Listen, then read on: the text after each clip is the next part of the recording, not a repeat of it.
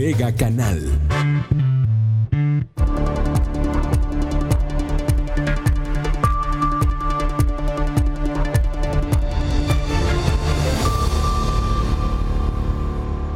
Muchas gracias. ¿Cómo está usted? Le agradezco que nos acompañe esta mañana en nuestro primer corte informativo de Mega Noticias Colima. Le agradezco que nos acompañe. Ya lo sabe, estamos transmitiendo totalmente en vivo para usted a través de Facebook Live. Ya lo sabe, en Facebook estamos con Mega Noticias Colima. Así es, nos encuentra en esta red social y estamos transmitiendo en vivo. También estamos a través del 151 de Megacable, totalmente en vivo para usted. Y este contenido lo estamos grabando para que usted lo disfrute, lo tenga, lo escuche cuando guste, ya sea en la cocina, en el cuarto, en el baño, donde quiera, después de las once y media de la mañana, por ahí 11.35, 11.40, usted podrá escuchar Mega Noticias, tendrá Mega Noticias para llevar. Hay información muy, muy importante.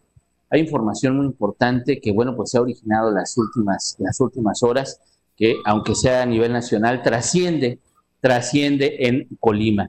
Esto tiene que ver, ya usted escuchaba desde el jueves de la semana pasada, eh, las eh, directrices que emitió el gobierno federal, la Secretaría de Salud, por el tema de COVID-19, estas eh, directrices que, bueno, pues eran las medidas que se tomarían en cuenta para la fase 3, a la que empezamos ya aquí en México. Que bueno, pues ya la fase 3, las acciones ya se llevaban desde la semana pasada, esta esta jornada nacional de la sana distancia que, bueno, pues se extendía hasta el 30 de mayo, la posibilidad de que algunos municipios eh, pudieran regresar a la normalidad el 18 de mayo, obviamente tomando en cuenta que el 17 de mayo, pues estuvieran libres de coronavirus en esos municipios específicamente.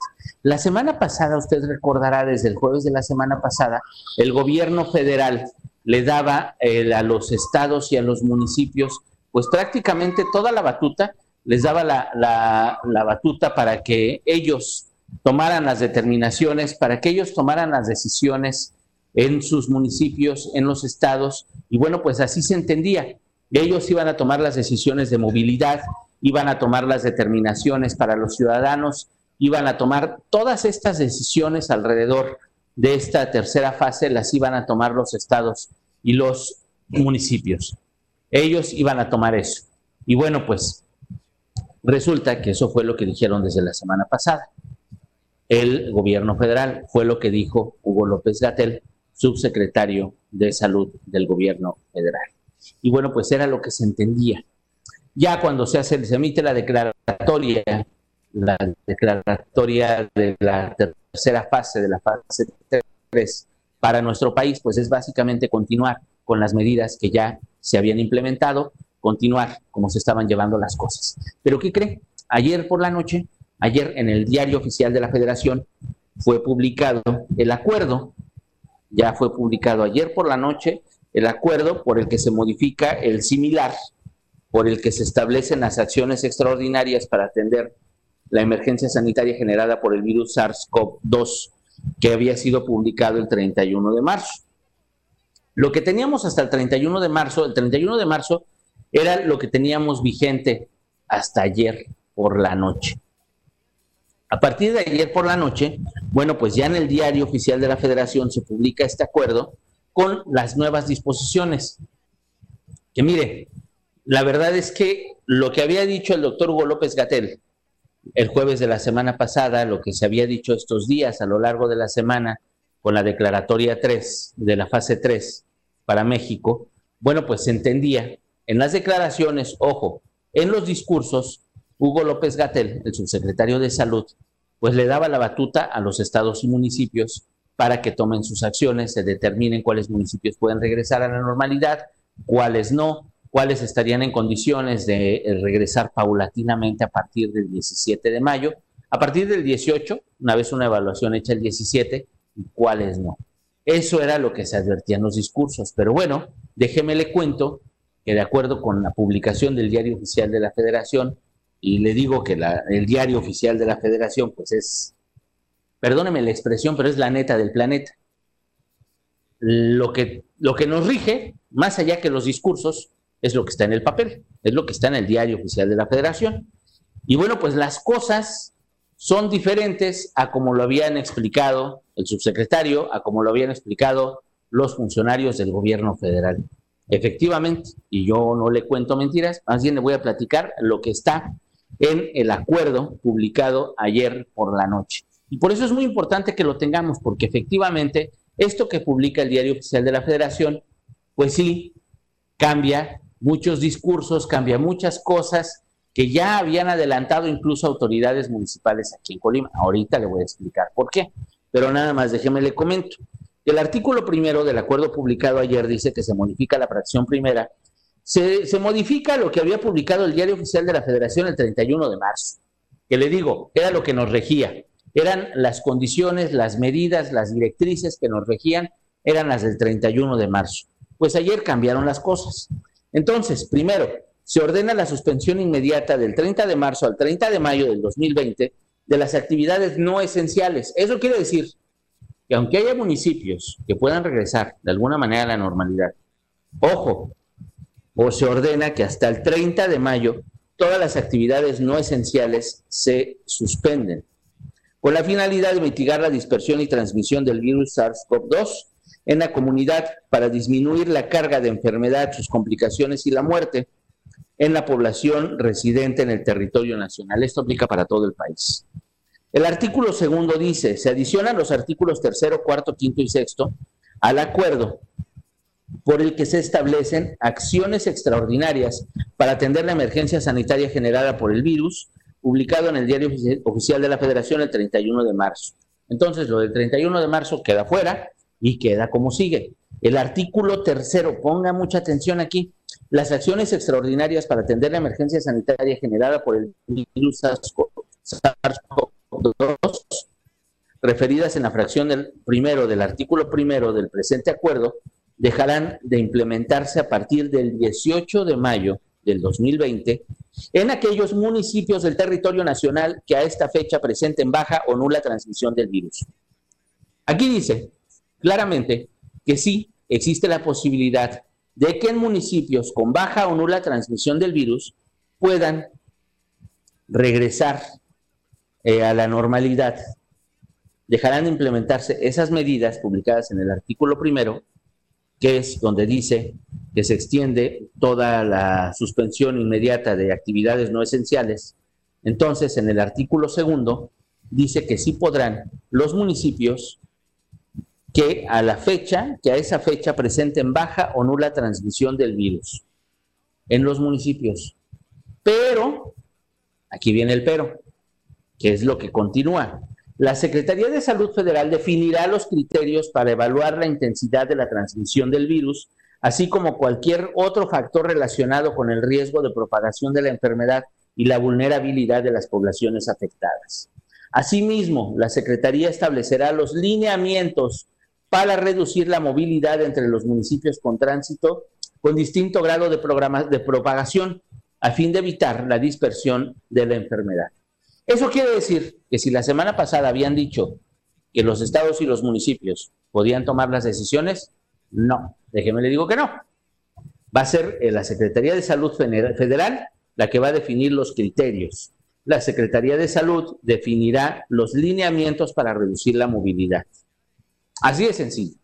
Si ya la semana pasada, le digo en los discursos, le habían pasado la bolita a los estados y a los municipios, en el documento dice que no. No van a poder mandarse solos, no van a poder determinar qué va a pasar, no van a poder determinar nada si no es avalado, evaluado, dictado por el gobierno federal. Así que, pues ya los municipios que se estaban emocionando, Comala, Cuauhtémoc, etcétera, que se estaban emocionando a regresar.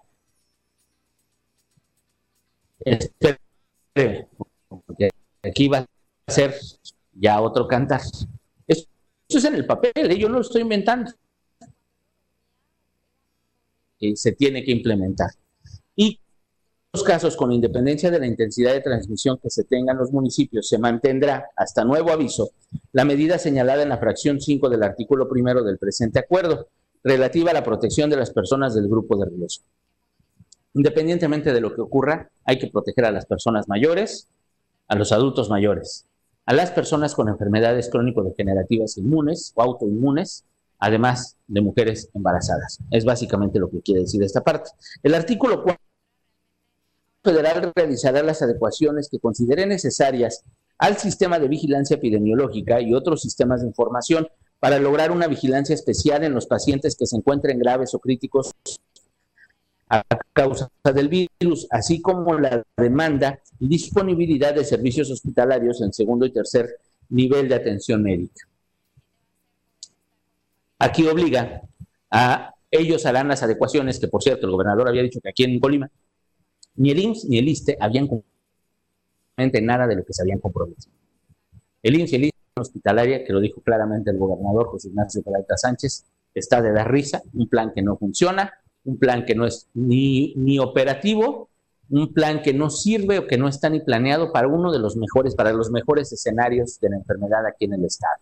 Eso fue lo que dijo el gobernador. Y bueno, pues aquí eh, el, el artículo cuarto de este nuevo acuerdo publicado ayer, bueno, pues habla precisamente de lo que le toca al gobierno federal. Pero el artículo quinto habla de los gobiernos y las entidades federativas. Ellos deberán mantener actualizado el reporte diario de ocupación, disponibilidad y atención por infección respiratoria en, cualquier otro de la Secretaría de Salud Federal que considere necesario. Todas las enfermedades pues se tienen que informar a la federación. Bueno, pues es algo de lo que se ha cumplido el gobierno estatal. Todos los días tenemos un gráfico que está actualizado, que tiene información relevante, que tiene información importante, que le faltan datos, estamos de acuerdo, pero sí tiene información muy importante que debemos tomar en cuenta. Instrumentar las medidas de prevención y control pertinentes atendiendo los criterios generales emitidos por la Secretaría y de acuerdo con la magnitud de la epidemia por COVID-19. Establecer y ejecutar los mecanismos consistentes en la reducción de la movilidad de los habitantes entre municipios con distinto grado de propagación, de acuerdo con los criterios que disponga la Secretaría de Salud Federal. La que tiene que proponer de alguna manera qué vamos a hacer con la movilidad, por ejemplo, entre Comala y Cuauhtémoc, Villa de Álvarez, Colima, con Coquimatlán, por ejemplo, Coquimatlán que no tiene casos, Colima que sí tiene casos, la movilidad entre Minatitlán, que no tiene casos ni sospechosos ni confirmados, y Manzanillo, que tiene confirmados, que tiene decesos, que tiene sospechosos, que tiene todo un relajo, Manzanillo, entonces, el gobierno estatal tiene que definir una directriz, tiene que definir qué va a hacer. Obviamente aquí pues existe comunicación con casi todos los municipios, entonces van a definir qué hacer y el gobierno federal va a palomear, va a decir esto sí, esto no, esto sí lo pueden hacer y esto no. Además, em, se garantizará en el ámbito de su competencia la implementación adecuada y oportuna de estas medidas, informar a la Secretaría de Salud Federal sobre su seguimiento, eh, con la periodicidad que la propia Secretaría establezca. Esto es, tiene que informar todos los días. El artículo sexto corresponde a los gobiernos de las entidades federativas en su, calidad de autoridades sanitarias y en general a los integrantes del Sistema Nacional de Salud que presten servicios de salud en cada entidad, ejecutar, supervisar planes de reconversión, expansión hospitalaria para garantizar la atención adecuada y oportuna de la salud de la población, tanto para la enfermedad de COVID-19 como para cualquier otra necesidad de atención.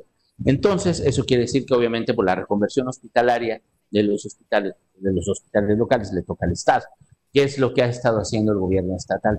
Que queda pendiente lo que haga el IMSS y lo que haga el ISTE, porque dicho sea de paso, el IMSS y el ISTE en Colima son los que atienden a la mayor cantidad de la población en, en el Estado.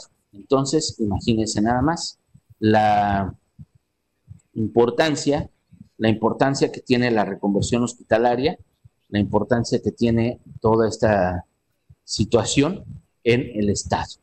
Así es como va a estar funcionando. Eso es el documento. Le digo, esto, esto es el documento que nos va a regir, pues ahora sí que de aquí hasta el 30 de mayo. Y ahora déjeme le digo, que era que es contrario, pues distinto a lo que ya habían dicho las autoridades estatales es, le digo, muy, muy, muy distinto a lo que ya se había dicho. Porque en los discursos, el gobierno federal, el subsecretario de Salud, Hugo López Gatel, pues le habían pasado la batuta a los estados en el discurso.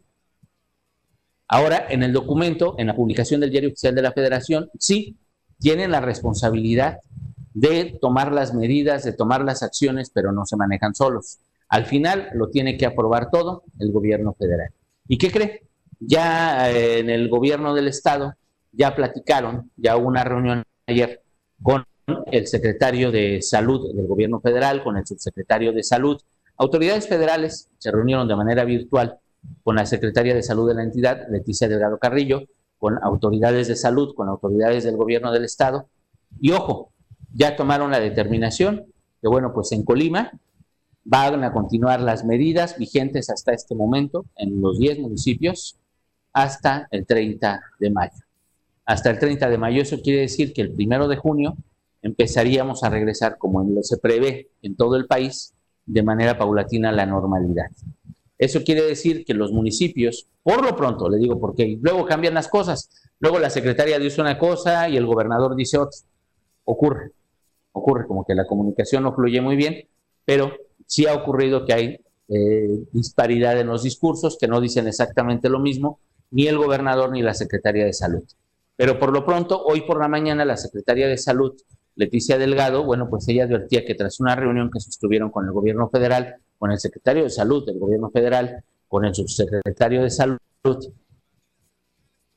eh, pues acordaron en Colima eh, se pretende regresar, al igual que en el resto del país, hasta el primero de junio. ¿Cuáles son los motivos? Pues mire, el motivo más claro y más lógico es el turismo. Si en Colima hubiera municipios que regresen a la normalidad el 17, eh, a partir del 18 de mayo, tenga por seguro, tenga usted por seguro que habrá quienes se vengan de paseo. Que habrá gente en Guadalajara, en la Ciudad de México, en León, en Querétaro, en donde sea, que digan, ay, mira, ya regresaron a la normalidad en, ya regresaron a la normalidad en Colima, vámonos de vacaciones. No faltará quien haga eso. Eso es lamentable y es verdaderamente grave. Y también otras cuestiones que son muy importantes. El tema de la movilidad es sumamente delicado, es sumamente grave. ¿Por qué?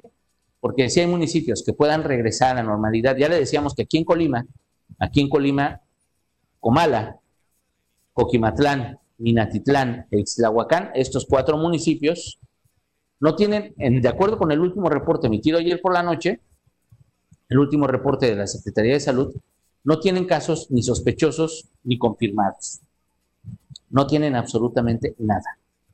Entonces, esos cuatro municipios entrarían perfectamente en lo que dice el, gobierno federal, en lo que dice el diario oficial de la federación, entrarían perfectamente en, el que puedan regresar a la normalidad, obvio, de manera paulatina, a partir del 18 de mayo. Esto obviamente si continúan sin casos positivos o eh, sospechosos de aquí al 17 de mayo.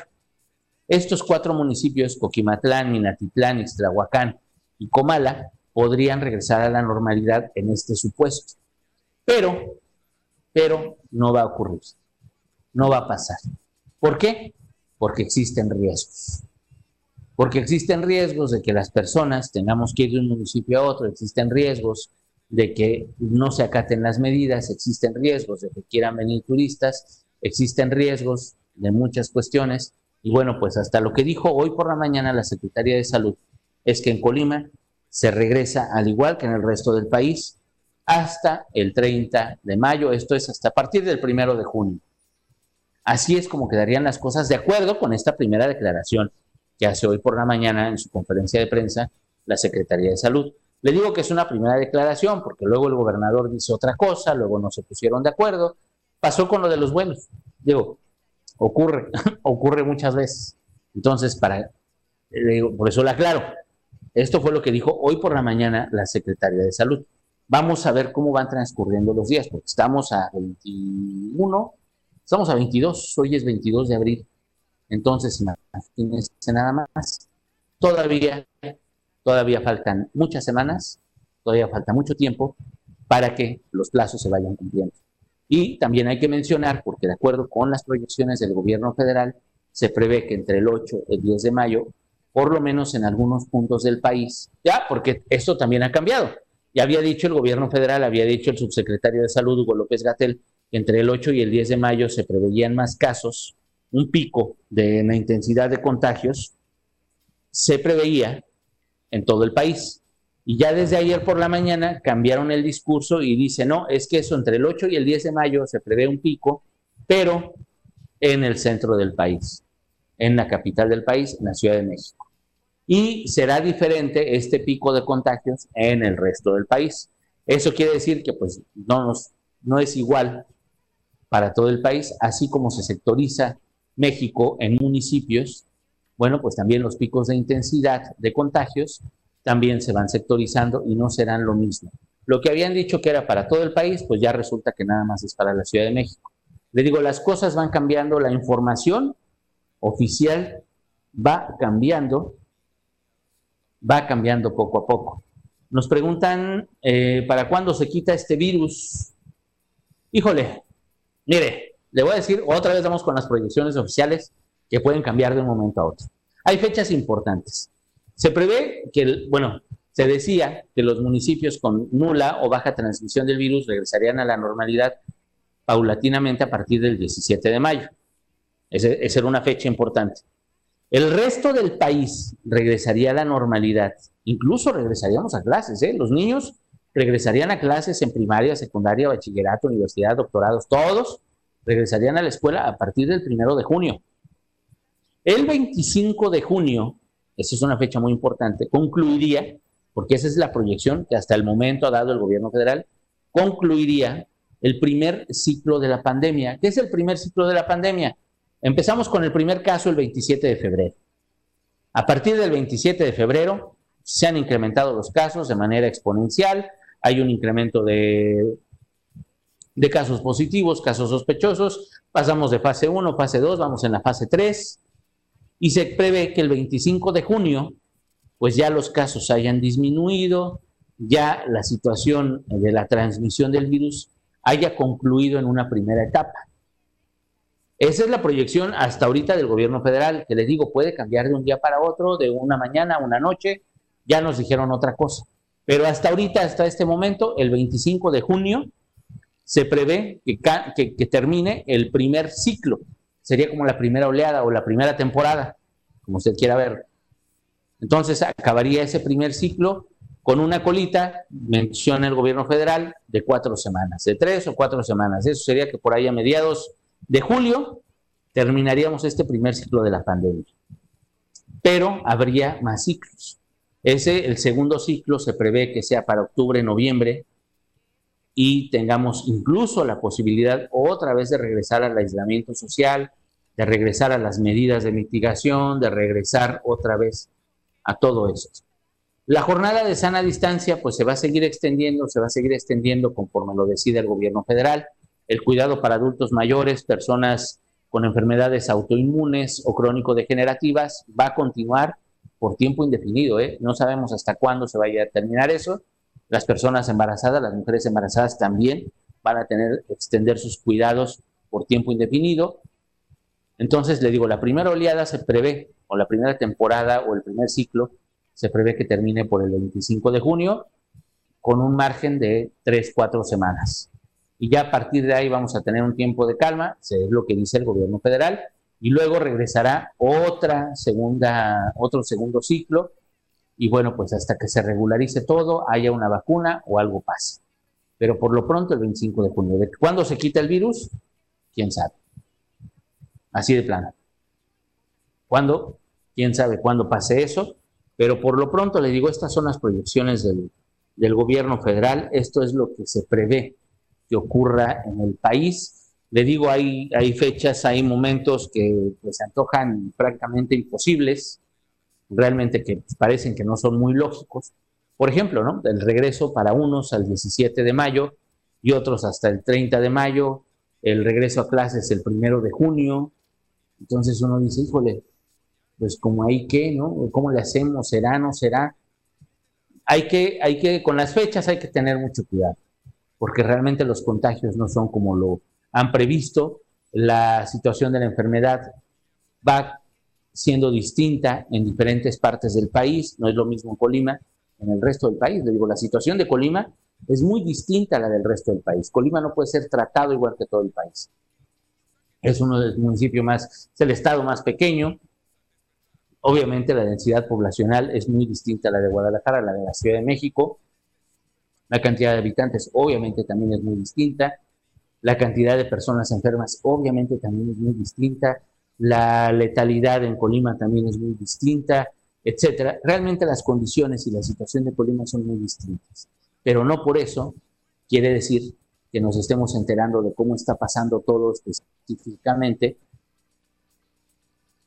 que las autoridades nos estén diciendo toda la información, porque todavía, de acuerdo con las últimas declaraciones de la Secretaría de Salud, hay una persona fallecida que está entre los casos sospechosos, que ya mandaron a hacer los exámenes, los exámenes de COVID-19, y no han salido los resultados. Esa persona falleció en el hospital, en un hospital del IMSS, falleció en el IMSS, por eso no han tenido los resultados y seguimos todavía a la espera de que se confirme o se eh, desmienta este caso, el caso de una persona fallecida. Murió por neumonía, tenía todos los síntomas, se le hicieron exámenes, era un caso sospechoso y bueno, pues hasta el momento, hasta el momento no ha determinado el gobierno federal cuál es la, cuál es la situación en este, en este momento. Entonces, para que usted lo tome lo tome, lo tome muy, muy, en, muy en cuenta.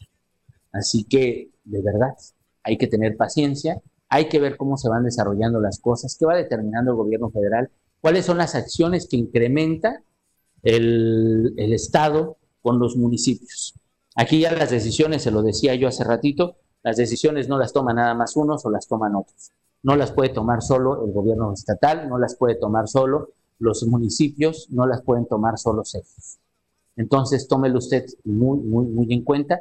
Lo que sí es que tenemos que continuar con el aislamiento social, tenemos que continuar en nuestra casa, tenemos que continuar con las medidas que se han previsto hasta este momento. Nos queda más de un mes con estas, con estas medidas que estamos tomando. Obviamente, si como ciudadanos hacemos caso, si como ciudadanos nos quedamos en casa, si como ciudadanos somos conscientes, si como personas somos conscientes, tenemos conciencia social, obviamente va a ser más sencillo. Vamos a tener menos riesgo. Obviamente, si nos protegemos nosotros, protegemos a nuestra familia, las cosas pueden salir mejor. No saque a los niños, no tienen nada que hacer en la calle los niños. Las personas de la tercera edad no tienen nada que hacer, son pretextos cuando están en la calle. Si usted tiene que salir, salga nada más a lo indispensable. Use cubrebocas cuando salga a la calle. Si va al súper, hay personas que usan hasta guantes de látex. De verdad, no hay persona, una sola persona en el mundo, una sola persona en el mundo que esté contagiado de COVID-19 que haya exagerado con sus medidas de higiene y protección. No hay un solo contagio por alguien que haya exagerado en las medidas. De verdad, en el mundo no hay una sola persona que se haya contagiado que tomó todas las medidas de higiene y protección. No es un juego, de verdad, créalo. No estamos, no estamos jugando, no es un invento de los, de los medios, de verdad que no. La verdad es que sí es para tomarlo muy en cuenta. Es muy en serio lo que está sucediendo. Y bueno, pues hoy en la noche, hoy en la noche le hablaremos de todo esto. Hoy en la noche ya le presentaremos lo que dice la ley, lo que dice la Secretaría de Salud. Le vamos a presentar, platicamos, platicamos con los alcaldes de los municipios que están libres de COVID-19 que, están, eh, que no tienen casos sospechosos, que no tienen casos este, confirmados de COVID-19. Vamos a ver qué estrategias han tomado. Y también le vamos a presentar hoy por la noche con mi compañera Dinora Aguirre Villalpando, le va a presentar precisamente qué es lo que están haciendo ellos para evitar los casos, qué han hecho desde que empezó la contingencia, qué van a seguir haciendo, cuál es su expectativa. Platicamos con los alcaldes, con la alcaldesa, platicamos con ellos de estos cuatro municipios para que usted se quede muy pendiente. Hoy por la noche mi compañera Dinora Aguirre Villalpando le va a presentar toda esta información. Hay mucha, mucha, mucha información que presentarle hoy por la noche. Yo sí quería comentarle específicamente esto de la ley, qué es lo que nos va a regir desde aquí hasta el 30 de mayo, para que usted lo tome muy, muy, muy, muy en cuenta. Yo le agradezco su atención, de verdad le agradezco que nos haya acompañado esta mañana le agradezco que haya estado con nosotros. Lo espero a las 3 de la tarde. Muchísimas gracias por estar con nosotros. Tenga usted muy bonito día.